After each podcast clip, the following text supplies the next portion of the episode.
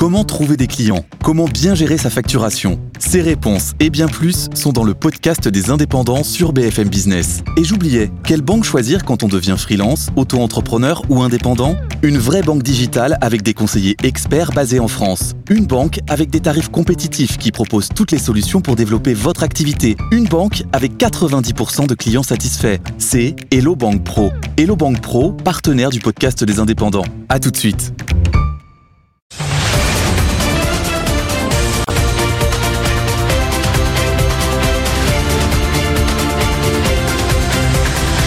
Jusqu'à 9h, Good Morning Business.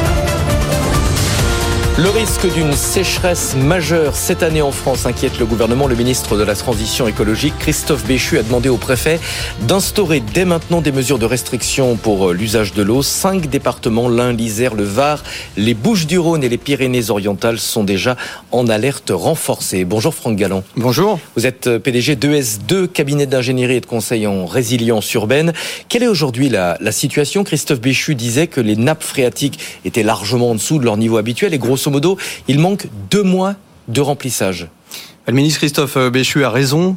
Euh, cette sécheresse est inédite. 32 jours consécutifs sans véritable pluie, comme l'a dit Météo France la semaine passée. Cette sécheresse hivernale intervient euh, après une année 2022 très très compliquée. Euh, Rappelons-nous que le 1er août dernier, on avait quand même 1250 cours d'eau en France qui étaient à sec, avec des conséquences sur les rendements agricoles, entre 15 et 30% de moins, des conséquences sur la génération hydroélectrique. Donc oui, nous vivons une période inédite qui est malheureusement appelée à se renouveler puisqu'on a une modification climatique qui s'exprime devant nos yeux, avec des périodes très sèches, qui euh, s'alternent avec des périodes à pluviométrie intense, où il est capable de pleuvoir pendant trois jours, quasiment un an de pluie. Est-ce que ça peut être rattrapé, ce retard, s'il pleut par exemple beaucoup au printemps? Alors, il faut qu'il pleuve au mois de mars pour permettre à ces nappes de se recharger. Il faudrait qu'il pleuve intensément. Mais la situation est déjà particulièrement critique dans 32 départements, comme vous l'avez noté, euh, au niveau euh, bah, des nappes qui sont excessivement basses, euh, également des cours d'eau. Et vous savez, en France, quand il pleut 100, on a une pluviométrie utile uniquement de 36%. et cette pluviométrie utile, qui échappe à l'évaporation, eh bien, va dans les cours d'eau et va dans les nappes.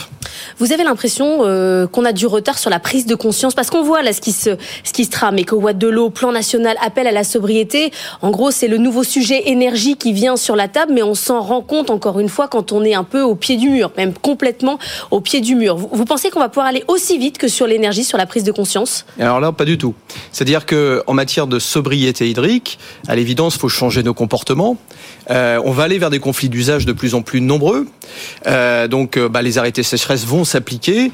Euh, L'eau à vocation domestique bah, va être une priorité, hein, puisqu'il faut alimenter en eau potable les populations.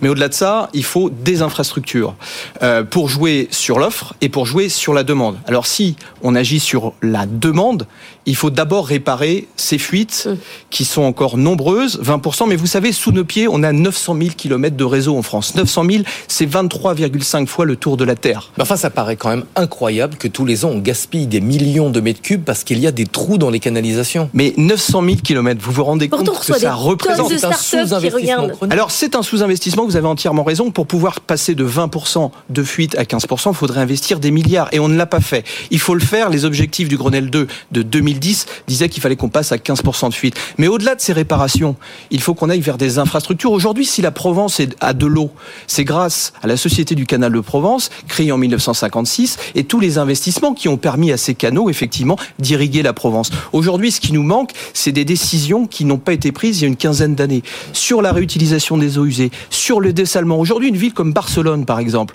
euh, pour 20% de ses besoins en eau, compte sur une station de dessalement qui produit 200 000 mètres cubes jour. On n'en a pas en France de station de dessalement. La- une, des îles À décharge, ça consomme beaucoup d'énergie. alors, de moins en moins, si je puis dire, grâce à de nouvelles technologies, notamment l'osmose inverse. Vous savez, vous êtes à 2 kWh par mètre cube, ce qui est pas si énorme que ça. On estime que pour acheminer votre eau au robinet, c'est 0,5 kWh par mètre cube. Donc oui, il va falloir aller vers du dessalement. Oui, il faut aller vers de la réutilisation des eaux usées. Et au-delà de ça, il faut digitaliser nos réseaux. On a des capacités, grâce à la 5G aujourd'hui, de détecter des fuites en temps réel. On reçoit pas mal de boîtes ici qui travaillent là-dessus. Ça, ça vous rend optimiste quand même. Vous voyez, la technologie va peut-être pouvoir nous permettre de rattraper Ah, notre retard. Moi, j'ai un côté saint-simonien. Je pense que la technique, la technologie vont résoudre les problèmes de l'humanité. Mais derrière ça, il faut des décisions politiques, il faut des plans d'investissement. Et le problème dans le domaine de l'eau, c'est pas d'un claquement de doigts. On n'est pas des sorciers avec notre baguette magique qui faisons jaillir de l'eau des sous-sols ou pleuvoir.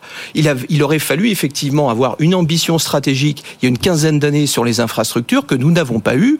Alors aujourd'hui, il faut la lancer cette ambition stratégique, mais on va attendre 5 voire 10 ans pour avoir effectivement des ouvrages. Prenons la ville de Londres aujourd'hui. La ville de Londres a une station de dessalement de secours qui permet euh, de répondre à la demande en eau de 5% de la ville de Londres. Elle a été inaugurée juste avant les Jeux Olympiques de Londres. Il y a bien une décision politique qui a été prise en Grande-Bretagne. Donc le sujet, il est sur le fait que l'eau est devenue, en France comme ailleurs, un enjeu stratégique et sécuritaire. Et les politiques, les finances publiques doivent se mobiliser pour permettre des investissements massifs sur l'infrastructure, de façon à augmenter l'offre et surtout agir sur la demande. Vous le dites, on va vers euh, des conflits euh, d'usage. On ne le sait pas toujours, mais il y a certaines industries qui sont extrêmement consommatrices euh, d'eau. Par exemple, pour les semi-conducteurs, les puces ont besoin d'une eau très claire. typiquement, il y a déjà des pays où on décide d'arrêter un certain nombre d'industries quand on a un conflit d'usage. Alors vous savez, l'industrie, en France par exemple, c'est 10% des prélèvements, c'est 6% des consommations. Donc si on veut agir sur, en matière de sobriété, c'est pas sur l'industrie qu'on doit agir. Bien sûr, tout le monde doit faire des efforts. Bien sûr, les entreprises doivent pouvoir introduire des modules de réutilisation des eaux usées, par exemple. Dans le domaine pharmaceutique, dans le domaine pétrochimique, dans le domaine papetier, c'est là où les plus grosses consommations d'eau se font dans le domaine industriel.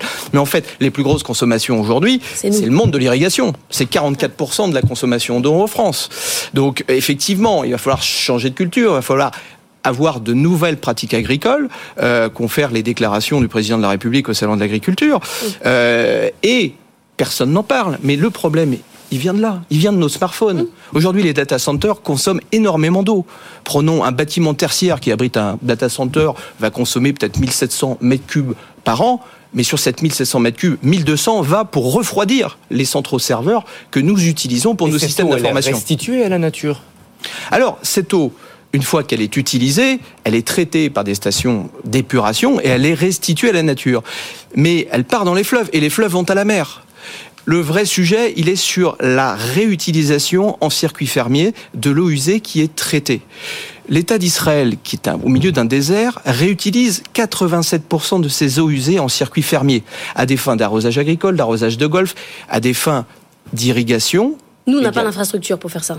Aujourd'hui, non, puisque les choix n'ont pas été faits. On a moins de 1% de réutilisation des eaux usées en France, alors que nos amis espagnols sont à 15%. On a bien réussi à mettre des compteurs intelligents dans quasiment euh, toutes les maisons aujourd'hui euh, pour savoir euh, quand vous prenez votre douche à quelle heure il faut la prendre. Vous ne croyez pas qu'on va pouvoir changer les robinets, les cuvettes de toilette Il, va y avoir un. Est-ce que vous êtes prête, Laure, à changer l'heure de votre douche le matin? Absolument.